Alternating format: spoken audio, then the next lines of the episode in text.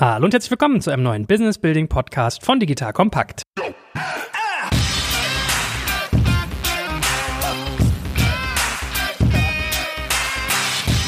Mein Name ist Jörg Kaczmarek und wie immer an meiner Seite die Grande in Sachen Online-Marketing und natürlich auch Venture Capital, Gründung. Eigentlich kannst du sozusagen alles aus dem Unternehmerischen. Lieber Florian, herzlich willkommen. Eigentlich alles, genau. Ja.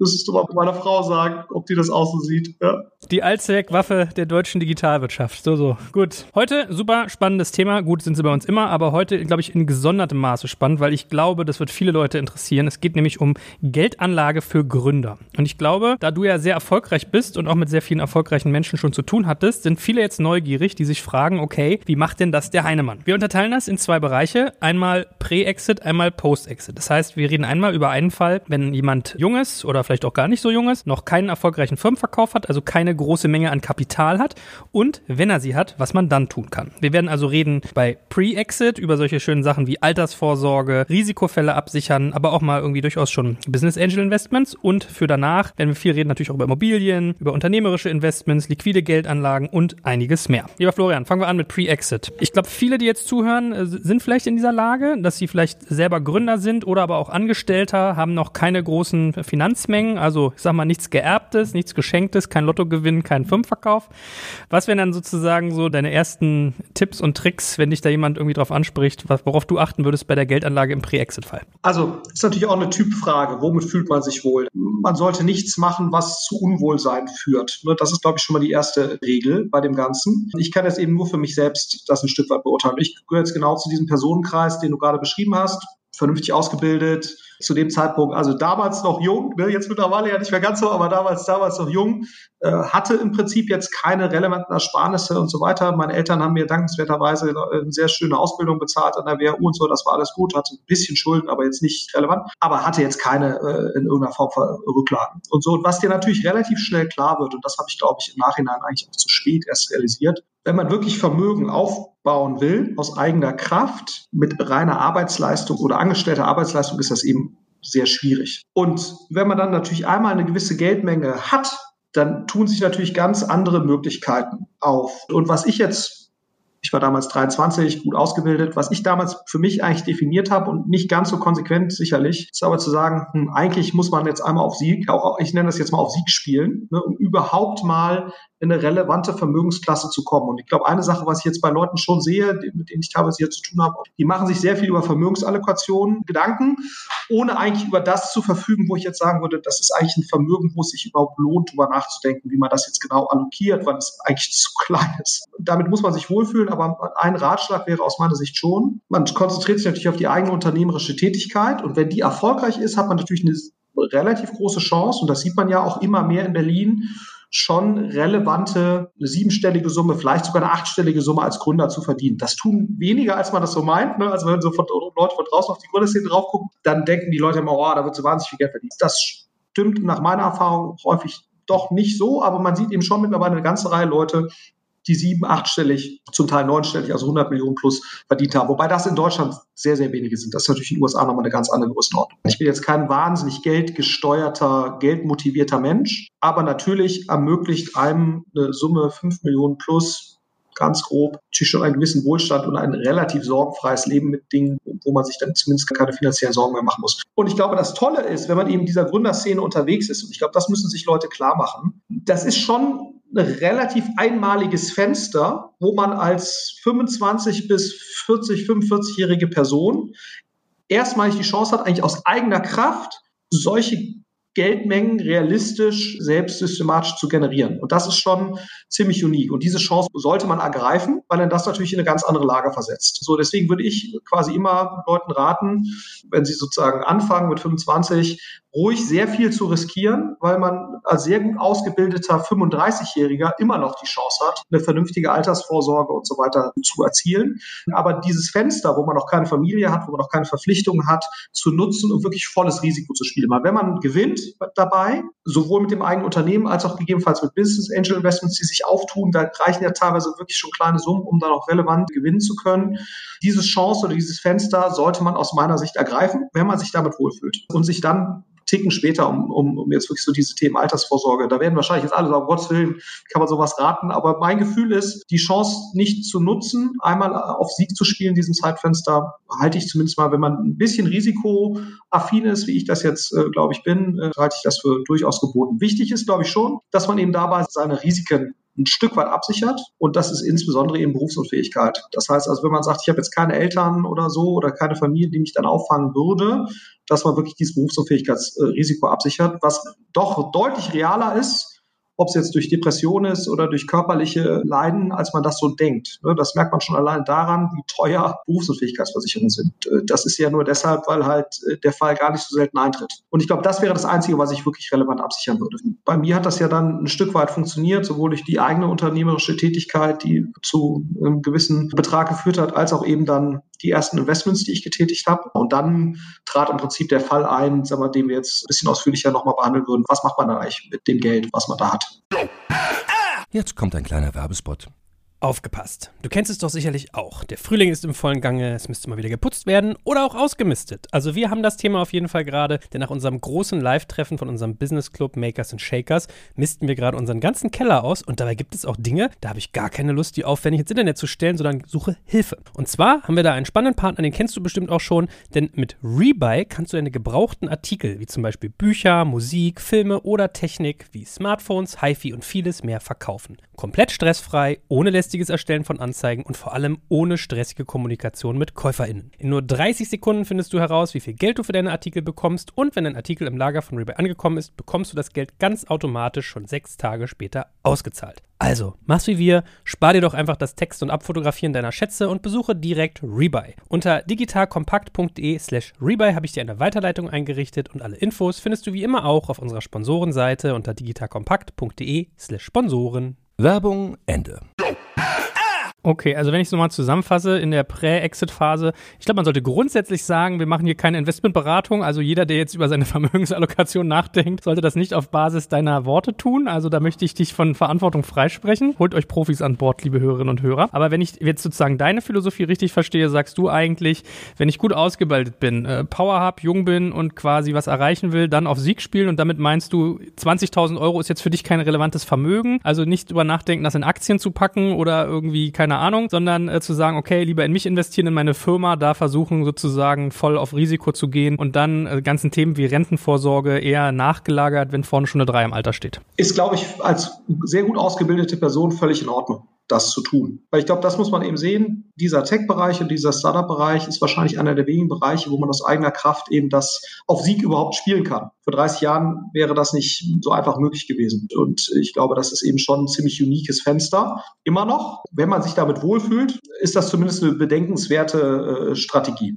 Hast du so Indikatoren, die du jungen Menschen mit an die Hand geben kannst, woher sie wissen könnten, dass jetzt eine gute Gelegenheit da ist, das, was sie gerade tun, da wirklich diesen All-In-Fall zu gehen? Weil ich sag mal so, es gibt auch viele Leute, die sind vielleicht gut ausgebildet und ich denke mir, die sollten aber lieber nicht unternehmerisch tätig sein oder sitzen vielleicht auf der falschen Idee. Hast du da irgendwie so eine kleine Handhabe? Also man merkt ja so, der, der, der, warum jetzt Unternehmen erfolgreich werden und, und so weiter, das ist so facettenreich und so multikausal. Ich glaube, da kann man jetzt auch keine klare Guidance geben. Aber ich glaube, wenn, wenn man es selbst nicht merkt, wenn man in so einem Unternehmen drin sitzt, wer dann? Ja, so. Also ich glaube, ähm, und das ist eigentlich bei allen Sachen, wenn ich bei Dingen involviert war, wo man so dachte, okay, das ist jetzt mal wirklich ein cooles Thema, dann merkt man eigentlich schon sozusagen, wie diese Erkenntnis bei den beteiligten Personen anfängt zu reifen. Ja, ob man jetzt auf was sitzt, was Rückenwind hat, was wirklich Potenzial hat oder nicht. Man merkt es teilweise nicht äh, im ersten Jahr oder so. Aber ich glaube, irgendwann stellt sich so eine Erkenntnis ein, sitze ich jetzt hier eigentlich auf etwas, wofür es sich wirklich lohnt oder eben nicht. Dazu ist natürlich schon eine äh, gewisse Selbstreflexionsfähigkeit wichtig. Aber was nochmal ganz wichtig ist, dieser auf Sieg spielen Fall bezieht sich ja nicht nur auf sozusagen das eigene Unternehmen, sondern kann ja eben auch durchaus eine Business Angel Tätigkeit sein, wie wir sie auch bei vielen Gründern sehen, die ich grundsätzlich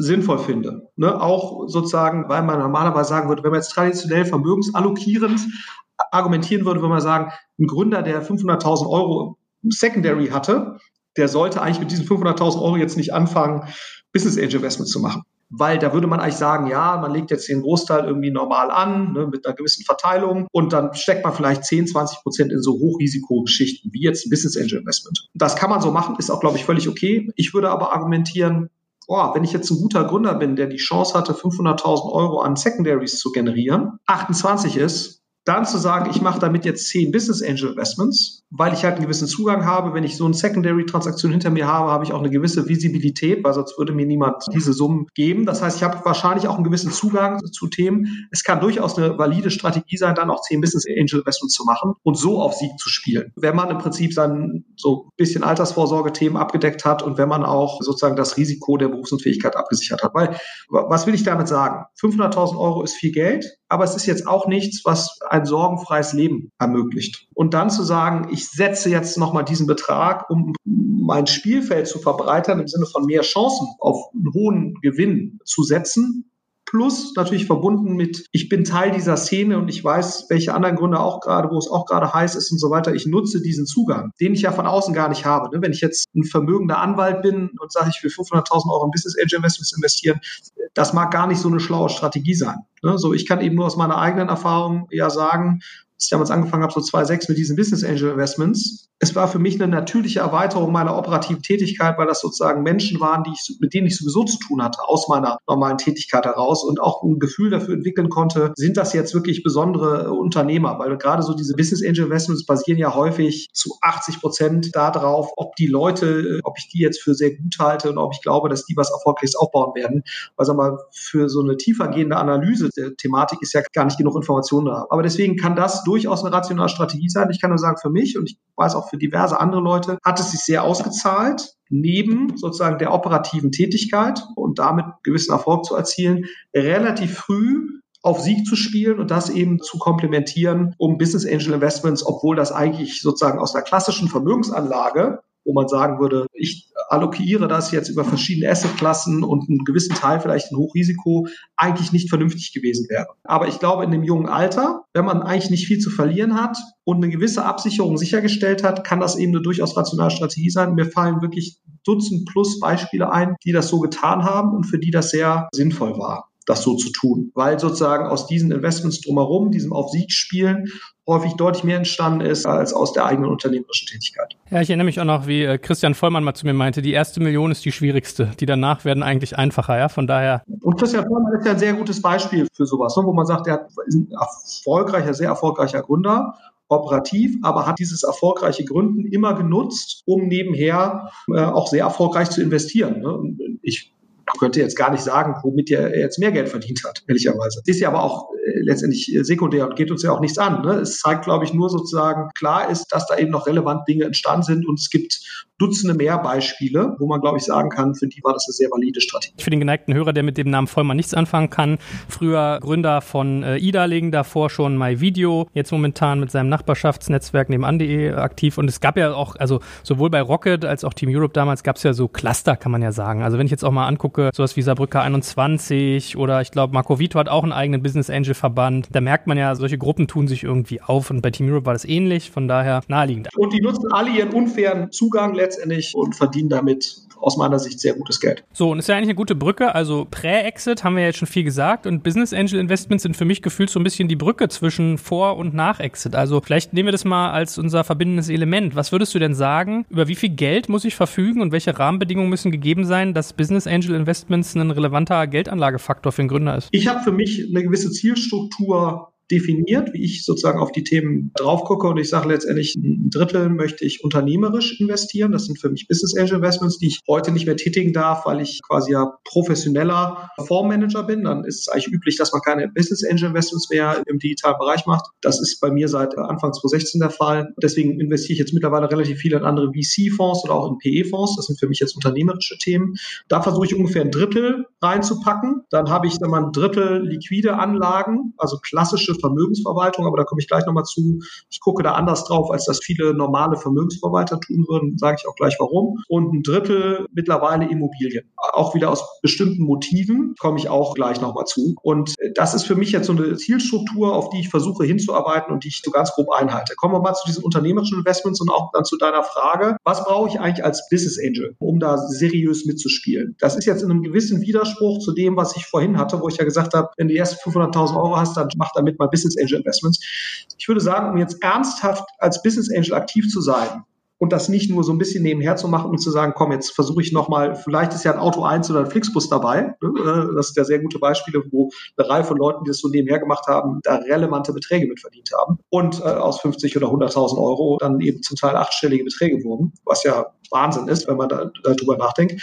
Ich würde normalerweise sagen, um als Business Angel erfolgreich zu sein, systematisch darf man eigentlich nicht unter 20, 25, vielleicht sogar 30 Investments tätigen. So, das heißt, man muss eigentlich in der Lage sein und man sollte wahrscheinlich nicht weniger als drei bis fünf Investments pro Jahr tätigen, um einfach eine gewisse Visibilität und Aktivität am Markt zu zeigen, ne, um eben auch immer wieder sozusagen sich on top of mind von Gründern zu bringen, muss man einfach aktiv sein, um einfach kontinuierlich für einen guten Dealflow zu sorgen. Und wenn man sagt, man will mindestens 25, 50.000 Euro pro Deal investieren, heißt das eigentlich, dass man dementsprechend nicht unter eine Million Euro oder so eigentlich dafür bereitlegen muss über einen Zeitraum von drei bis fünf Jahren. Und das ist natürlich eine Menge Geld und idealerweise hat man auch noch ein bisschen was in der Hinterhand, um gegebenenfalls auch mal eine Folgerunde mitzugehen.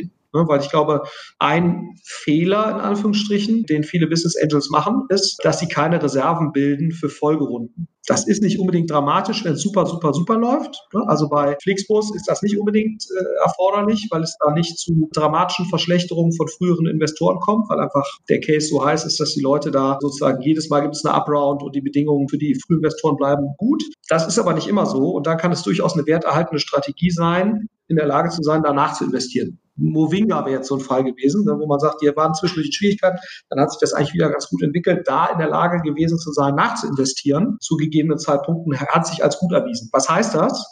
Wenn ich also wirklich ernsthaft Business Angel systematisch sein möchte, dann rede ich wahrscheinlich eher von 1,2 bis 1,5 Millionen Euro, die ich eigentlich in der Lage sein muss, hier über einen Zeitraum von fünf Jahren zu investieren, ohne dass ich damit rechnen kann, dass es in dieser Zeit Rückflüsse gibt. Weil das ist ja sozusagen so ein bisschen das Problem. Wenn ich frühphasig investiere, dann kann auch mal sein, dass da nach drei Jahren irgendwas verkauft wird. Ne? So, aber die Wahrscheinlichkeit ist nicht so hoch. Die Wahrscheinlichkeit ist relativ hoch, dass einige Sachen pleite gehen in drei Jahren. Äh, aber die Wahrscheinlichkeit, dass da Sachen verkauft werden, ist nicht so. Das heißt, ich muss wirklich eben wenn ich denke, ich will da ernsthaft mich positionieren und das ist auch das, was ich Leuten sage, die jetzt da aus irgendwelchen Familienunternehmen kommen, sagen, ich will ja gerne in diesem Digitalbereich mitmachen, ich will aber nicht in Fonds investieren, weil ich will keine Gebühr bezahlen alles fein, ne? aber dann sagst du halt, okay, um da jetzt unterwegs zu sein, macht es schon Sinn, in den Größenordnungen sich zu bewegen. Und was auch natürlich erforderlich ist, und das darf man auch mal nicht vergessen, man braucht mittlerweile, das war vor zehn Jahren noch anders, sicherlich irgendeine Positionierung in irgendeinen vermeintlichen oder realen Value-Add, warum Leute mit einem zusammenarbeiten sollen. Da spielt auch dieses Thema Personal Branding natürlich nochmal eine gewisse Rolle. Das kann sein, ich war bei dem, dem, dem und dem und dem dabei. Ne? Das reicht dann häufig schon. Oder ich bin halt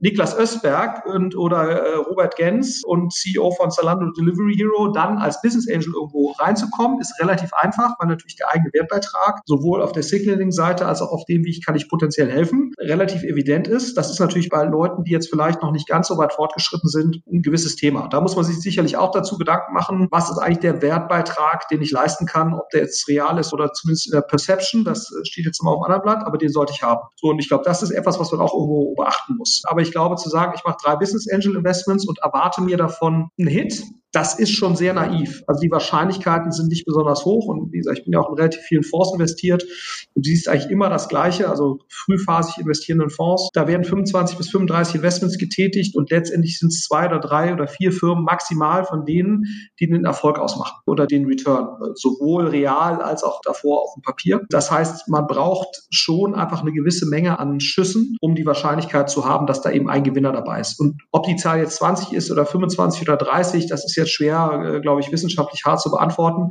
Aber man kann relativ klar sagen, dass wahrscheinlich nicht drei oder fünf sind. Oder man braucht, braucht schon sehr viel Glück. Ich glaube, mein drittes Business Angel Investment war Trivago oder so. Aber das ist natürlich Glück. Und man darf eben nicht daraus die Schlussfolgerung ziehen, dass man so denkt, boah, das ist ja super hier mit diesem operativ arbeiten. Ist echt mühsam.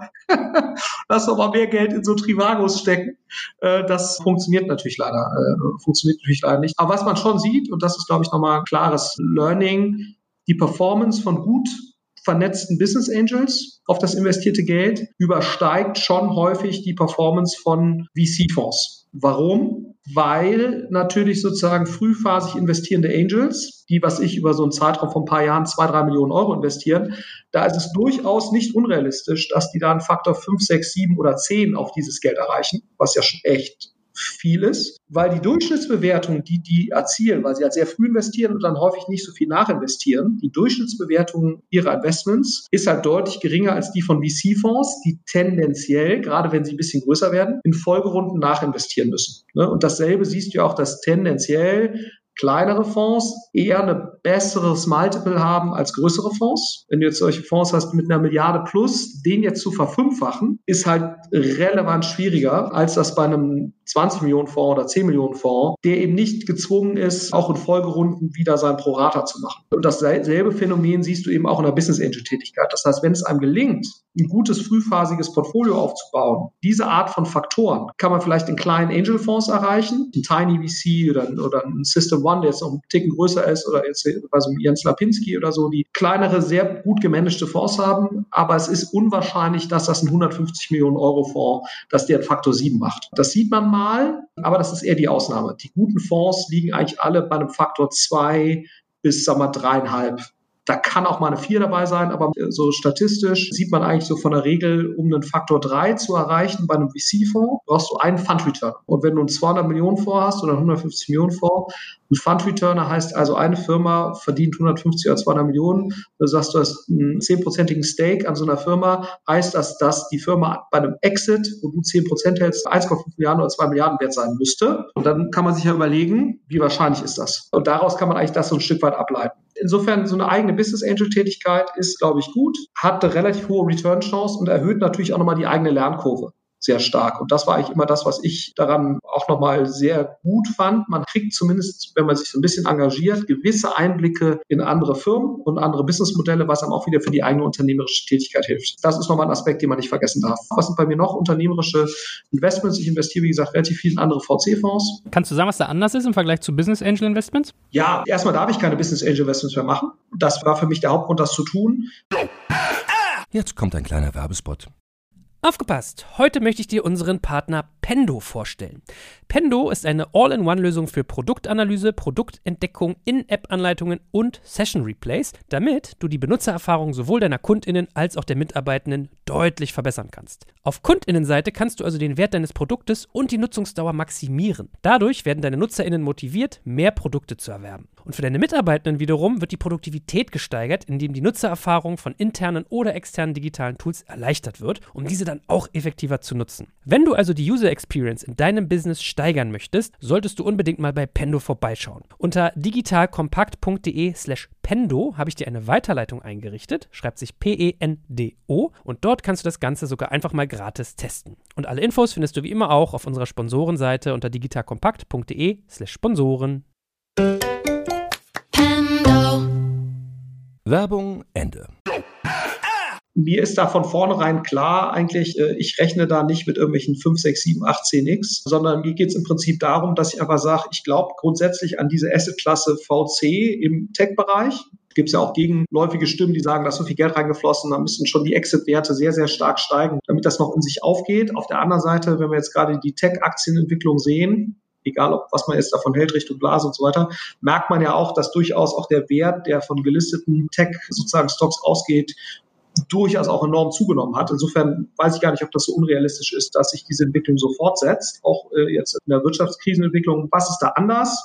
Letztendlich gar nicht so wahnsinnig viel. Ne? Auch da ist es ja so, dass man sich den Menschen anguckt, der diesen VC-Fonds auflegt oder betreut und überlegt, hat diese Person in irgendeiner Form einen Edge, eine Positionierung, eine Art zu investieren, wo ich glaube, dass die halt letztendlich in der Lage ist, zwei, drei, vier Gewinner aus so einem Portfolio dann eben zu produzieren mit einer gewissen Wahrscheinlichkeit. Und das wird nicht jedem gelingen, aber letztendlich ist auch das wieder eine sehr, sehr stark personenbezogene Entscheidung. Und auch da macht es halt genau wie im Business Angel Bereich Sinn. Ne? Und das ist auch etwas, was wir zum Beispiel sehr viel, wir haben ja einige Family Offices auch bei uns investiert. Wir haben auch einige Familien, die dann sozusagen nur bei uns investieren. Ich sage den Leuten das eigentlich immer dass ich das so nicht machen würde. Das heißt also auch, wenn ich nach dem Exit investiere in VC, was durchaus Sinn machen kann, glaube ich, im Rahmen dieser unternehmerischen Investments, dann würde ich immer mindestens fünf, sechs, sieben, acht, zehn Fonds versuchen. Auch da kann man sich wieder darüber streiten. Aber ich glaube, es ist ein Fehler, nur auf ein Project A zu setzen oder nur auf ein E-Venture oder nur auf ein Holzbrink oder, oder auf wen auch immer. Es macht auf jeden Fall Sinn, da zu streuen. Und das siehst du ja auch, wenn du sprichst mit den größeren Vermögensverwaltern sozusagen jetzt oder irgendwelchen Endowment-Fonds äh, aus den USA, die das ja sehr viel professioneller machen und wo du häufig 20 bis 30 Prozent von Riesenvermögen im Private Equity VC-Bereich hast, also Private Equity und dann einen kleinen Teil davon äh, im, im VC-Bereich. Da ist es völlig üblich, 20, 30 verschiedene VC-Relationships äh, zu haben und da dann auch jeden Fonds zu becken und da mal ein, zwei pro Jahr rauszuschmeißen, ein, zwei neue dazuzunehmen. So gehen die davor und das mache ich jetzt natürlich auf einem ganz anderen Niveau, aber letztendlich äh, ist auch mein Ziel da, über mehrere das zu streuen, thematisch, phasenmäßig, aber letztendlich ist das äh, eine sehr personenbezogene Entscheidung. Aber das kann ich auch jedem Gründer nur raten, das zu tun, weil er das, glaube ich, auch wieder für die eigene unternehmerische Fähigkeiten und die, die eigene unternehmerische Tätigkeit hilft. Ich würde das auch ergänzen um Private Equity Investments, was nochmal eine andere Art zu investieren ist, sicherlich. Es war eine Asset-Klasse letztendlich, oder Venture ist eine Unter-Asset-Klasse zu PE.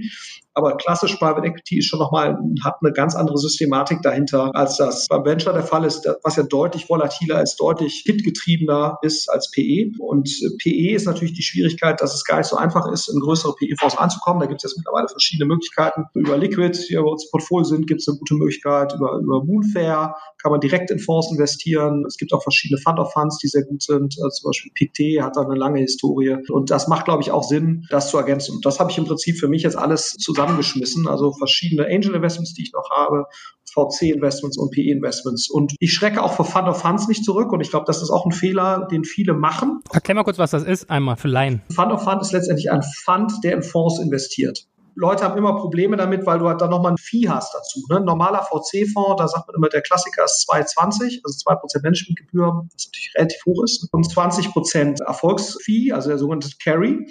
Und äh, dann hast du quasi bei einem Fund of Fund, da liegt dann nochmal ein Gebührenlayer oben drauf. In der Regel nicht 2%, sondern eher so 0,5 bis 1% und dann nochmal 10 bis maximal 20% Performance Fee. Und viele Leute sagen so, oh, Fund of Fund mache ich nicht, da ist ja nochmal ein Gebührenlayer oben drauf. Und das ist auch ein Fehler, den viele erfolgreiche Unternehmer häufig machen. Die sagen, da kann ich ja auch selbst. Ja, stimmt. Ne? Bloß man darf nie vergessen, und ich glaube, das ist der Fehler, den viele machen, auch äh, Familienunternehmer häufig machen. Ja, man könnte das theoretisch selbst, wenn man sich da voll drum kümmern würde. Tut man aber nicht, beziehungsweise wäre besser, sich sozusagen voll auf das eigene Geschäft zu konzentrieren, ne? weil, wie gesagt, da generiert man eigentlich nach meiner Erfahrung Vermögen. Man generiert da Vermögen, wo man Unfair Advantage hat. Ne? Man kann nicht überall Vermögen generieren. Also hast zum Beispiel viele, so im Immobilienbereich, da hast du dann auch so Experten, die dann versuchen, sozusagen aus der Gründung direkt ins Immobiliengeschäft und sagen, ich mache alles selbst, ne? ich spare mir hier die Gebühren für die ganzen Parasiten. Ja, kann man alles machen, aber die Frage ist schon, ob diese Zeit nicht besser investiert wäre im eigenen Kerngeschäft und dann lieber dem Parasiten, in Anführungsstrichen, der halt sehr professionell ist, ob das dann nicht besser ist, das so zu machen. Wo ich zum Beispiel jetzt Fund of Fund nutze, ist für US Venture, ne, äh, weil, sag mal, äh, niemand hat jetzt auf einen deutschen Gründer gewartet, hm, bei Andreessen oder Sequoia oder Kleiner Perkins oder First Mark. Da man, kennt man vielleicht mal einen irgendwie und kommt da irgendwie rein.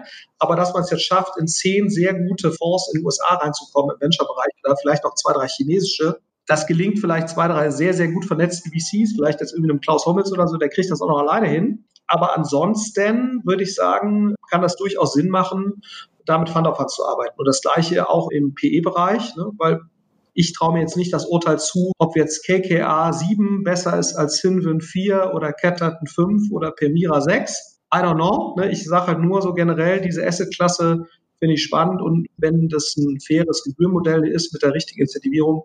So, das sind jetzt zum Beispiel Bereiche, wo ich durchaus mit Dienstleistern arbeite und das völlig okay finde. VC-Bereich Europa würde ich halt sagen, das manage ich halt selbst, weil das für mich quasi Teil eine Verlängerung meiner, meiner sowieso normalen Tätigkeit ist, weil ich, arbeite halt sowieso ständig mit den Leuten. Da macht es durchaus Sinn. Aber ich glaube, da tendieren gerade auch Gründer dazu, auch Familienunternehmer übrigens, die sozusagen aus Erfolg in einem sehr spezifischen Geschäft Deutungshoheit in einem sehr viel breiteren Bereich ableiten und deswegen dazu tendieren, auch andere Dinge immer selbst machen zu wollen. Und ich glaube, das ist wahrscheinlich teilweise ein Fehler. So viel zum Thema vielleicht unternehmerische Investments. Und da versuche ich so ganz grob ein Drittel meines Geldes reinzutun. Und das scheint eigentlich ganz gut zu funktionieren bisher.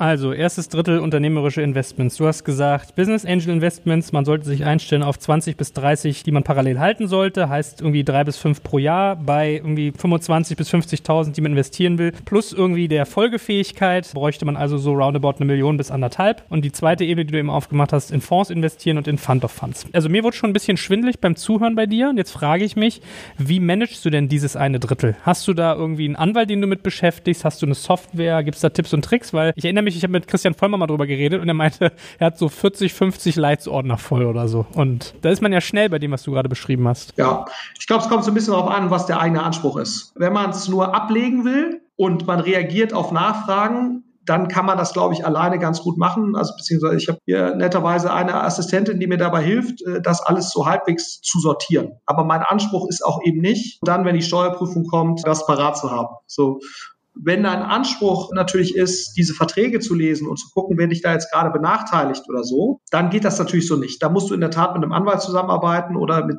jemandem wie so dem Nico Samios, der das ja für einige Angels dann macht, mit dem man so verschiedene Service-Level-Agreements dann mal machen kann, ist auch durchaus etwas, was ich sehr, sehr ernsthaft überlege zu tun. Nicht nur, um eine stärkere Verwaltung bei mir da reinzubringen, das wäre gar nicht mein Anspruch, weil ich sage letztendlich, ich mache das sowieso nur, um halt die zwei, drei Hits zu haben. Und bei den zwei, drei Hits werde ich sowieso nicht beschissen. Da geht's für mich nicht um Cover Your Back, ne, sondern da geht's für mich um Gewinn. Und in VC-Fonds, da ist sowieso alles geregelt. Also da kann dir eigentlich nicht viel passieren, außer dass das Ding nicht erfolgreich ist. Aber über den Tisch gezogen wirst du da nicht. Das heißt, da kannst du eigentlich alles unterschreiben, was da so kommt, ohne es zu prüfen. Und ich sage halt eher so, ich spiele halt in diesen Business Angel Investments eher auf Sieg. Das heißt, ob ich da jetzt vielleicht auch mal bei dem einen, was so semi läuft, ein bisschen über den Tisch gezogen werde. Ne? Also so, so Fälle wie jetzt so Movinga, wo du dann schon genau durchlesen musst, wer wird jetzt eigentlich genau wie behandelt in so kritischen Situationen.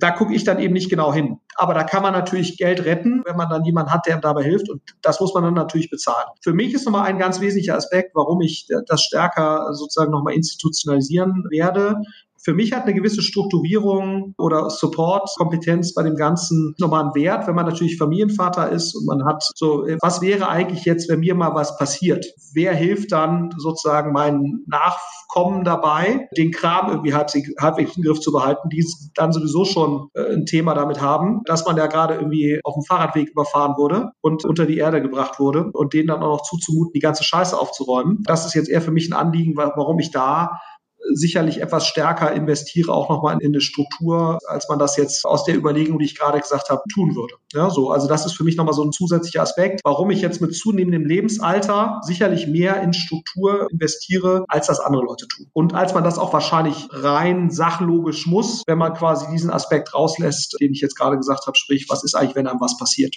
Weil dann wäre jetzt eben mein Anspruch, dass wenn ich wirklich eben auf einem Berliner Fahrradweg äh, das tägliche Chaos nicht überlebe, dass dann meine Frau sich mit relativ wenigen Ansprechpartnern zurechtfinden würde. Aber das ist eben nochmal ein, ein besonderer Aspekt, den man sich halt überlegen muss, wie stark man den gewichtet. Gut, also erstes Drittel war unternehmerisch. Zweites Drittel hast du gesagt, liquide Geldanlage. Was sind da denn die Hypothesen, denen du folgst? Man sagt ja immer so, ja, man braucht eine gewisse Rentenquote und Aktienquote und so weiter. Und meine Denke bei dem Ganzen ist eigentlich, ich versuche das tägliche Leben, was wir so führen, quasi aus dem Cashflow zu bestreiten, den wir uns als Gehalt auszahlen und den wir hier sozusagen aus regelmäßigen Einkommen haben. Das heißt, so diese alte Regel, die man so sagte, irgendwie so und so viel Prozent Aktien und so und so viel Prozent Renten und so und so viel Prozent das, das habe ich für mich eigentlich so ein Stück weit außer Kraft gesetzt, weil ich halt sage, ich will eigentlich dieses Geld nur im absoluten Notfall, wenn jetzt irgendwas Schlimmes passiert. Ansonsten versuche ich aber im Prinzip, das einfach mittelfristig sinnvoll anzulegen und habe deswegen einfach eine sehr, sehr hohe Aktienquote von 80 Prozent plus, 90 Prozent kann man auch sagen, man kann auch 100 Prozent machen. Und das äh, wird eben äh, bei mir jetzt verwaltet von sozusagen einem, einem Vermögensverwalter, der mir dabei hilft. Um besser zu sagen, es gibt sozusagen einen Strukturierer, der das tut. Das kann ich auch jedem nur nahelegen, dass man sozusagen jemand hat, der sozusagen diese Sachen strukturiert. Und wenn man eine gewisse, das lohnt sich natürlich erst ab einer gewissen Summe, das eben aufteilt auf zwei, drei vernünftige Verwalter und auch immer wieder im Blick hat. Es gibt ja sozusagen einmal den Strukturierer, der sagt, das ist der, der beste Verwalter dafür und das auch monitort und dann, wenn der Verwalter mehrere Jahre nicht gut performt, dir auch vorschlägt, das Geld umzuschichten zu einem anderen Verwalter. Und bei mir sind es eben zwei, drei Verwalter und darüber ist letztendlich jemand, der das im Blick behat, immer 140, 150 Vermögensverwalter monitort und halt guckt, wer performt da gerade wie gut und dann immer so ein bisschen umschichtet. Da passiert aber ehrlicherweise nicht viel. Und das eben mit einer relativ hohen Aktienquote. Die meisten Vermögensverwalter dort folgen eigentlich alle einer relativ ähnlichen Logik legen eher, sag mal, ETF-basiert die Sachen an, also eher kostenbewusst. Zum Teil kaufen die dann auch direkte Aktien, aber bilden letztendlich Indizes oder ganze Bereiche ab und versuchen eigentlich nicht durch Stockpicking irgendwelche Überrenditen zu erzielen. Und davon habe ich mich eigentlich komplett verabschiedet. Nicht, weil ich glaube, dass das nicht geht. Das sieht man ja auch an so jemand wie so Jan Beckers oder so, der durch Stockpicking durchaus sehr beeindruckenden Erfolg erzielt. Und ich glaube auch, das geht. Ne? Gerade jetzt im Tech-Bereich kann man, glaube ich, durch ein gewisses Branchenwissen schon Stockpicking sozusagen erfolgreich betreiben, zumindest mal ein gewisses Zeitfenster. Das mache ich jetzt nicht, aber weniger, weil ich da nicht dran glaube, sondern weil ich es nicht so spannend finde und damit meine Zeit nicht verbringen möchte. Aber das kann man eben durchaus machen. Aber ich glaube sozusagen ab einem gewissen Vermögen, das geht in der Regel so, nicht ab 5 Millionen Euro liquiden Vermögen, kann man das eigentlich sinnvoll machen, hat man eigentlich Zugang zu ganz vernünftigen Verwaltern und Strukturierern gerade wenn man relativ jung ist. Ne? Also wenn man so wie 28 ist und 30 und da kommt man mit 3, 4, 5 Millionen Euro an, dann finden die eigentlich alles spannend, weil die wissen, okay, wenn der Typ schon mit 30 oder 32 irgendwie 3, 4, 5 Millionen Euro hat, dann ist die Wahrscheinlichkeit, dass da noch mehr kommt, relativ hoch. Und die Tech-Branche ist natürlich auch eine der Branchen, wo ja überhaupt für die relevant Neukunden entstehen. Ne? So viele Bereiche gibt es ja gar nicht, wo sag mal, regelmäßig neue Kunden entstehen, außer natürlich sozusagen bei den Erben. Klar, da, da auch, da gibt es natürlich auch mal eine gewisse Bewegung, aber neue Kunden, die dazukommen, da ist vermutlich mal der Tech-Bereich einer der größten. Und deswegen haben eigentlich Vermögensverwalter und, Strukturierer, Multifamily Offices schon ein hohes Interesse, mit einem zu arbeiten. Und wie gesagt, was da, glaube ich, eine wesentliche Sache ist, dass man da mit einem, jemand bankenunabhängig arbeiten sollte. Es kann durchaus auch eine Bank dann verwalten aber ich glaube sozusagen derjenige, der strukturiert da oben drüber, das sollte jemand Unabhängiges sein und sollte im Prinzip halt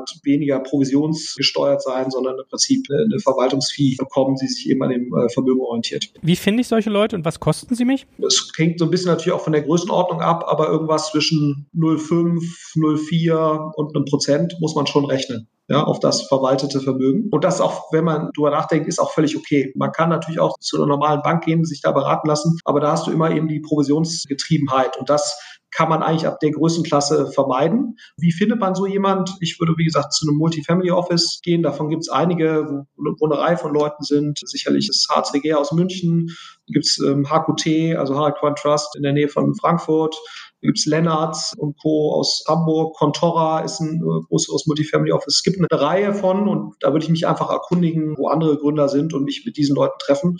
Aber wie gesagt, ich glaube, ein unabhängiges Multifamily Office, bankunabhängiges, macht auf jeden Fall Sinn. Goldman hilft auch relativ vielen hier. Das ist dann eher ein Verwalter, also kein Strukturierer, der da oben drüber ist. Aber wie gesagt, irgendwas zwischen 0,5 und 1 Prozent muss man rechnen. Das ist aus meiner Sicht aber, wie gesagt, auch durchaus okay, weil auch wieder vor diesem Aspekt, den wir gerade hatten, was ist, wenn dir selbst was was passiert, dann hast du dann eben sozusagen auch für deine Nachkommen wiederum einen Ansprechpartner, die so halbwegs wissen, was du da so alles tust. Wenn man die Performance sich anschaut von diesen Verwaltern, dann muss man schon sagen, ein gut ausbalanciertes ETF-Portfolio würde ähnliche Erfolge erzielen. Also da geht es nicht drum, quasi jetzt wahnsinnige Überrenditen zu erzielen. Das ist, glaube ich, auch unrealistisch. Es sei denn, man hat, wie gesagt, über einen gewissen Zeitraum mal einen gewissen Stockpicking-Ansatz, der funktioniert, sondern da geht es darum, im Prinzip mittelfristig mit dem Aktienmarkt mitzusurfen, vielleicht mit einer leichten Übergewichtung in Sektoren, die besser performen. Und dann liegst du ja auch bei der Rendite zwischen 5 und 8 Prozent vor Steuern. Und das ist durchaus realistisch. Und ich glaube, gerade wenn man jetzt sagt, ich brauche das Geld für die nächsten fünf bis zehn Jahre nicht, dann kann man das eigentlich so machen. Und das machen eigentlich auch relativ viele, die ich jetzt kenne, so und sage eben, das, was mir Renten vermeintlich geben, also irgendeine Absicherung nach unten, das brauche ich eigentlich gar nicht, weil über ein Zeitfenster von fünf bis zehn Jahren, wenn ich das Geld wirklich nicht brauche,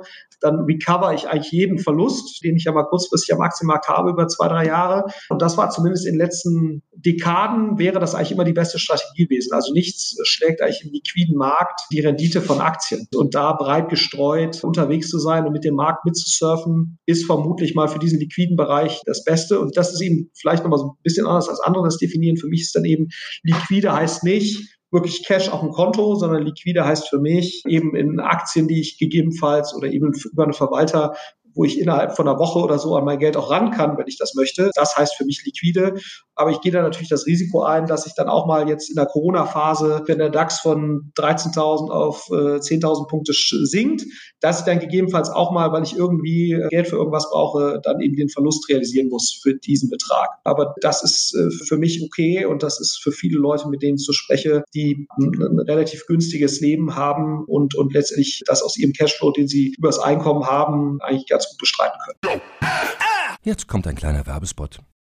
Aufgepasst! Bist du auf der Suche nach einem Profi, der für dich komplexe Geodaten sinnvoll integriert und sie auf interaktiven Karten visualisiert? Dann möchte ich dir unseren Partner Nucubator vorstellen. Das Ziel vom Nucubator-Team ist es, dich bei der Prozessdigitalisierung zu unterstützen und aus den ganzen täglich anfallenden Geodaten einen echten, nutzerfreundlichen Mehrwert zu schaffen. Dabei geht Nucubator ganz besonders auf deine Anforderungen ein, um die Software zu bauen, die deine USPs digital widerspiegelt und den NutzerInnen der Software den größtmöglichen Nutzen liefert. Und um das für möglichst viele Betriebssysteme, Geräte und Anwendungsfälle umzusetzen, setzt das Nucubator-Team auf etablierte Webtechnologien, mit denen sie schnelle und effiziente Anwendungen für Desktop und mobile Geräte entwickeln. Geodatenvisualisierung ist für Unternehmen in vielen verschiedenen Branchen relevant, zum Beispiel auch in den Bereichen Tourismus, Logistik und im Außendienst. So wurde zum Beispiel bereits ein digitales Smart Farming Tool für die Agrarwirtschaft gebaut, mit dem Satellitenbilder, Wetterdaten und Standortdaten interaktiv verarbeitet werden. Nucubator baut dabei nicht nur Kartenlösungen, sondern entwickelt für dich maßgeschneiderte Webanwendungen und Apps.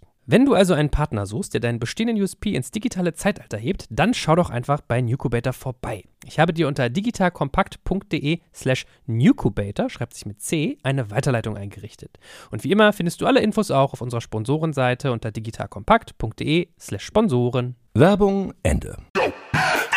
Gut, letztes Drittel, Immobilien. Das ist ja gefühlt so Betongold.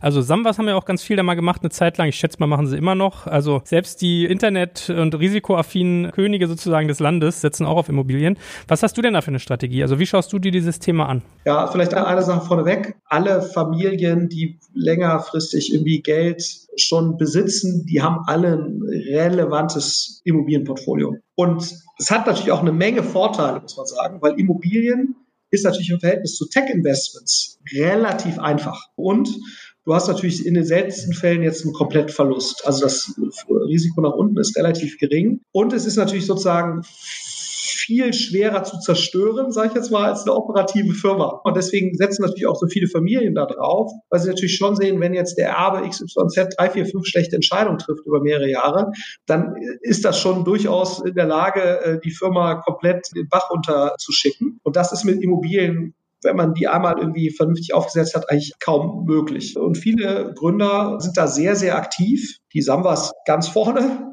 wie, wie, wie häufig, aber auch viele andere. Und die hatten natürlich auch die letzten zehn Jahre, wenn du die letzten zehn Jahre auf Immobilien gesetzt hast, da muss man natürlich auch fairerweise sagen, war die Wahrscheinlichkeit, dass das nicht erfolgreich war aufgrund des Rückgewinns, natürlich auch relativ gering. Das hat sich so in den letzten drei, vier Jahren natürlich ein bisschen geändert, weil die Preise schon relativ hoch sind. Dann hast du solche Spezialitäten wie die Mietpreisbremse und so. Also da merkst du, dass auch der Immobilienmarkt nicht nur in eine Richtung funktioniert, sondern durchaus eine gewisse Komplexität hat. Wenn du jetzt Gewerbeimmobilien hast, die zu teuer eingekauft wurden mit Corona, ist schon die Frage, was heißt jetzt Corona zum Beispiel für den Gewerbemietmarkt mittelfristig? Also es gibt schon auch da ein paar Fragen. Aber meine Strategie ist eigentlich die folgende. Ich habe für mich eben definiert, warum mache ich überhaupt Immobilien? Weil ich glaube schon, dass ich sozusagen mit diesem ersten Teil unternehmerische Investment Investments sehr wahrscheinlich eine bessere Rendite erzielen würde auf das investierte Geld als Immobilien. Gut, die letzten zehn Jahre wahrscheinlich nicht. Die letzten 10, 20 Jahre haben wahrscheinlich Immobilieninvestoren in Berlin mindestens genauso gutes Geld verdient wie die Tech-Investoren. Ne? Äh, da, wird nicht so viel drüber geredet, aber das war wahrscheinlich so.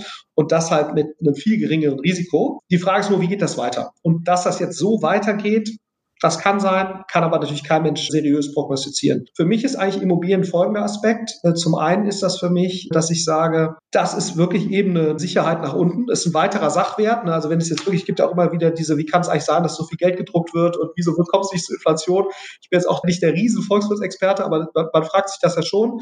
Dann ist natürlich eine Immobilie genau wie andere Sachwerte äh, letztendlich ein Inflationsschutz. Und mein Hauptargument ist aber eigentlich, dass ich irgendwann mal gerne eine Cashflow-orientierte Anlage haben möchte, die wenn ich eben keine Einkünfte mehr beziehe aus meiner Arbeit hier beim Project A oder aus irgendwelchen anderen Tätigkeiten, die ich eben mache, dass ich dann einfach etwas habe, was meinen Lebensabend letztendlich bezahlt. Und das ist im Prinzip meine Immobilienstrategie und das kann ich auch jedem nur raten, dass man sagt, okay, ich will damit kurzfristig eigentlich gar keine Ausschüttungen oder Renditen erzielen, sondern ich strukturiere das für mich eigentlich so, dass ich sage, so ab 60, 65, wenn ich dann vielleicht mal irgendwann sage, okay, ich möchte halt nicht mehr einer geregelten Tätigkeit nachgehen, die mir ein laufendes Einkommen beschert, dann sollen eigentlich diese Themen soweit sein, dass sie einen Cashflow generieren, die letztendlich meinen Lebensstandard absichern oder den Lebensstandard meiner Familie. Und das machen relativ viele so, die ich kenne. Und das ist eigentlich der Charme von Immobilien, dass das darüber eigentlich relativ zuverlässig geht. Nicht immer mit den aller, allerhöchsten Renditen. Die kommen dann natürlich dazu, wenn diese Wertentwicklung so weiterläuft, wie es jetzt die letzten paar Jahre war, dann hast du auch noch insgesamt eine sehr gute Rendite. Aber für mich ist eigentlich der Charme weniger jetzt die Wahnsinnsrendite, sondern mir geht es eher darum, in 15, 20 Jahren einfach zu wissen, da kommen irgendwelche Cashflows und die werden sich in dem Bereich bewegen, einfach aus einer laufenden Miete, weil ich bis dahin die Kredite, die ich genutzt habe, um das zu tilgen, das im Prinzip abzubauen. Das ist so grob mein, mein Gedanke dabei. Auch da arbeite ich wieder mit Partnern. Ne? Und das ist, glaube ich, auch nochmal mein großes Petitum. Ja, es gibt auch viele Gründer, die machen das selbst. Kann man auch alles machen. Ne? Die machen dann irgendwie mit möbliertem Wohnen, kann man gerade natürlich groß auch immer noch Erfolge erzielen. Jetzt Corona gewisser Dip, aber man merkt ja, Airbnb ist wieder auf über Vorjahresniveau. Das geht alles und es gibt gewisse andere Modelle, womit man was machen kann, aber die sind alle mit relativ viel Arbeit verbunden. Und meine Kernthese ist eben immer, die eigene Arbeitszeit sollte man eigentlich primär in Dinge stecken, wo man eben einen Unfair Advantage hat. Bei mir eben Startup, Tech investieren und so weiter. Und das darf man nie vergessen, dass da wahrscheinlich der Return auf die eigene Zeit am höchsten ist. Und, und deswegen arbeite ich auch hier mit Partnern zusammen. Da gibt es verschiedene Firmen, die letztendlich für ja, Family Offices die zu klein sind oder keine Ahnung haben von der eigenen Immobilienkompetenz oder keine eigene Immobilienkompetenz haben, die haben im Prinzip ähnlich wie Vermögensverwalter das mit einer halbwegs transparenten Gebührenstruktur ermöglichen, Immobilieninvestments zu tätigen, ohne jetzt sozusagen mit Partnern zusammenzuarbeiten, die die falschen Anreizstrukturen haben, aber die dann alle Tätigkeiten drumherum, äh, die Verwaltung, also suchen dann Verwalter, die suchen die Gebäude, die machen die ganze Berechnung, häufig auch die Verhandlungen mit den Banken rund um Finanzierung und so weiter, die einen dabei unterstützen. Und das hat bei mir zumindest mal halbwegs halbwegs vernünftig funktioniert, muss man sagen, oder, oder gut funktioniert, mit einem für mich sehr überschaubaren Aufwand. Aber man muss dann eben auch damit leben, dass diese Menschen, wenn man jetzt größere Immobiliengeschichten macht, dann eben auch irgendwelche sechsstelligen Beträge an Gebühren bekommen. Und das ist eben das, wo häufig Leute ein gewisses Missgefühl entwickeln. Das ist bei mir jetzt nicht so. Ich sage halt einfach, ich konzentriere mich halt hauptsächlich auf Project A, auf meine Familie, auf diesen Tech-Bereich ich will aber gerne da vertreten sein und deswegen suche ich mir halt Partner, die aber Alignment of Interest zu mir aufweisen und auch ganz exzellent verdienen, wenn es eben auch gut läuft. Und da habe ich kein Störgefühl mit. Und mein Gefühl ist, dass das die rationalere Strategie ist, die bessere Strategie ist, weil es sozusagen sowohl äh, geistige Kapazität als auch zeitliche Kapazität freisetzt, um sich darauf zu konzentrieren, wo man, glaube ich, wirklich einen Unterschied machen kann. So blicke ich auf dieses Thema. Bin damit eigentlich ganz happy und arbeite da, wie gesagt, mit zwei, drei Partnern zusammen, die mir dann dabei helfen, sowas zu machen. Aber hast du im Bereich Immobilien so eine Art Strategie? Also sagst du zum Beispiel, du willst bestimmte Städte haben oder bestimmte Lagen? Kaufst du ganze Gebäude oder kaufst du nur Wohnungen? Willst du von den Mieteinnahmen leben oder willst du es günstig kaufen, irgendwann mal teuer verkaufen? Hast du dir da was zurechtgelegt? Für mich ist es, äh, wie ich auch versucht habe gerade zu vermitteln, ein reines Cashflow-Thema. Das heißt, ich würde immer kaufen, um tendenziell zu behalten und eben daraus dann gewisse Mieteinnahmen zu erzielen, gewisse Cashflows zu erzielen. Vielleicht kann man dann auch mal wieder was verkaufen irgendwann, aber das wäre nicht das Ziel. Also das Ziel ist wirklich sukzessive einen gewissen Cashflow-Bestand aufzubauen und das eben mache ich im Prinzip mit mehreren Partnern. Und die Strategie ist immer so ein bisschen andere. Ne? Also bei dem einen Partner ist eher sozusagen Außenlagen rund um Berlin anzugehen, machen das seit ein paar Jahren sehr erfolgreich. Bei dem anderen war es eher eine innenstädtische Strategie mit einem gewissen Twist dahinter. Also es ist eher so, dass ich mit dem Partner, mit dem ich das da mache, die haben in der Regel eine Strategie oder einen konsequenten Ansatz, der mich halt überzeugt. Und da bin ich dann da eben dabei. Da bin ich auch teilweise nicht alleine, sondern eben sozusagen mit mehreren Partnern. Aber das Ziel ist halt sozusagen klar festgelegt, eine Cashflow-Orientierung und das langfristige Halten. Und man folgt dann eben in sich einer in sich geschlossenen Strategie und, und auch da wieder Diversifizierung. Zu sagen, einmal folgst du im Prinzip einer Berliner Umlandstrategie, einmal erfolgst du eine städtische Innenlagenstrategie. Dann gibt es noch andere Kollegen, die folgen jetzt eher so einer Gewerbepark. Wir kaufen die günstig und machen damit irgendwas ganz so. Ich höre mir das an und versuche halt für mich zu plausibilisieren, passt das? Und auch da eben wieder nicht eine Strategie, sondern eben zwei, drei, vier Partner, die dann eben jeweils einer in sich konsistenten Strategie folgen. Das ist eben dabei so der grobe Ansatz. Aber genau, ich will jetzt eben nicht zum Immobilientrader werden. Und klar kann man mit Einzelwohnungen vielleicht tollere Wertentwicklungen zum Teil erzielen, aber da bin ich eben auch so immer Transaktionskosten rausnehmen, eher größere Einheiten als kleinere, um da auch die Komplexität ein Stück weit zu reduzieren. Und da kommen eigentlich die meisten Leute, die ich so kenne, irgendwann eigentlich zu, dass sie sagen, gehe eigentlich weg aus dieser kleinteiligen Einzelwohnung, wo ich dann einzeln auch noch mit irgendwelchen Mietern zu tun habe und so weiter. Dann sage ja lieber äh, dafür ein, zwei größere äh, Häuser und versuche da im Prinzip auch die Komplexität zu reduzieren. Weil es mir, wie gesagt, da ist nochmal ganz wichtig, ne, immer nicht das Ziel aus den Augen verlieren. Es geht eben nicht da das Rausholen der allerletzten Rendite, sondern mir geht es hier darum, einen Cashflow abzusichern, wenn ich 65 bin. Es ist eben nicht das Ziel, jetzt nochmal die Rendite zu maximieren, sondern eine vernünftige Rendite. Aber das Wesentliche ist im Prinzip da eben ein halbwegs sicherer Cashflow zu einem gewissen Zeitpunkt, wenn ich wahrscheinlich keinen anderen Cashflow mehr haben werde. Also, wir haben gelernt, Pre-Exit geht es eigentlich vor allem um Vermögensaufbau, Post-Exit eher um Vermögenserhalt und Erweiterung. Also ich finde eigentlich ganz spannend, deine Thesen zum Schluss sozusagen nochmal zusammenzufassen.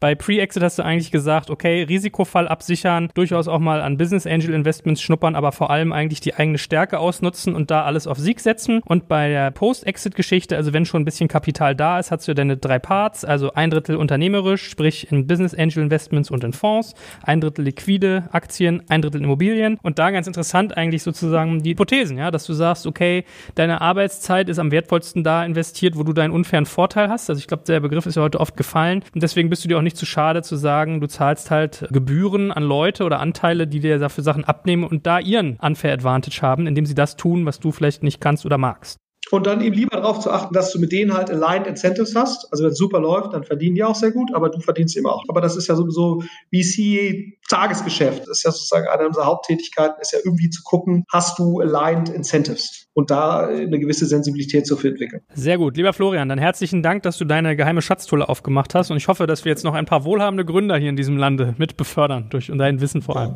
Ja, und wie gesagt, also kein Anspruch auf Vollständigkeit äh, natürlich. Das ist für mich ein Nebenprojekt. Das ist jetzt nicht meine Haupttätigkeit, aber das sind einfach so ein paar Dinge, wie ich darüber nachdenke. Aber ich freue mich immer über Leute, die da, also wer auch sehr spannende Sachen dazu übrigens schreibt, ist der Fabrice Grinder. Ich weiß nicht, wer den kennt, von FJ Labs. Schlauer Typ, finde ich. Also wer den mal kennengelernt hat, der auch auch dazu publiziert zu diesen Themen. Also auch so, wie macht er das? Es geht so ein bisschen in diese Richtung von der Denke. Also insofern, das ist auch ganz, ganz spannend. Hervorragend. Ich danke dir ganz herzlich. Ich freue mich aufs nächste Mal. In diesem Sinne. Mach's gut. Ciao, ciao.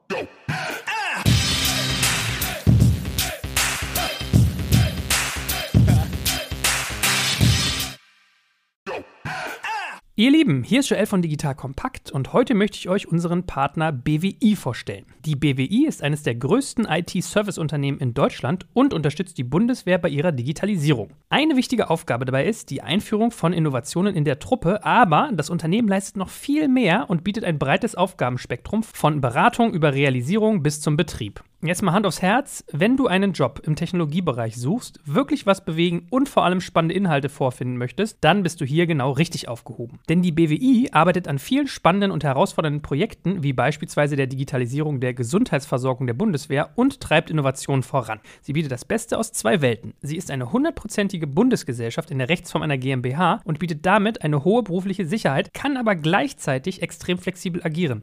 Und ganz ehrlich, Sven Weizenegger aus unserem Hackers-Podcast ist einer der coolsten Socken, die ich kenne und gleichzeitig extrem talentiert. So jemand geht nicht ohne Grund zu einem Unternehmen wie der BWI. Wenn das für dich also auch interessant ist, dann schau dir die BWI jetzt einfach mal selbst an. Ich habe dir unter digitalkompakt.de slash BWI eine Weiterleitung eingerichtet. Und natürlich verlinke ich das auch in den Show Notes und alle Sponsoren findest du immer auch auf unserer Sponsorenseite unter digitalkompakt.de slash Sponsoren.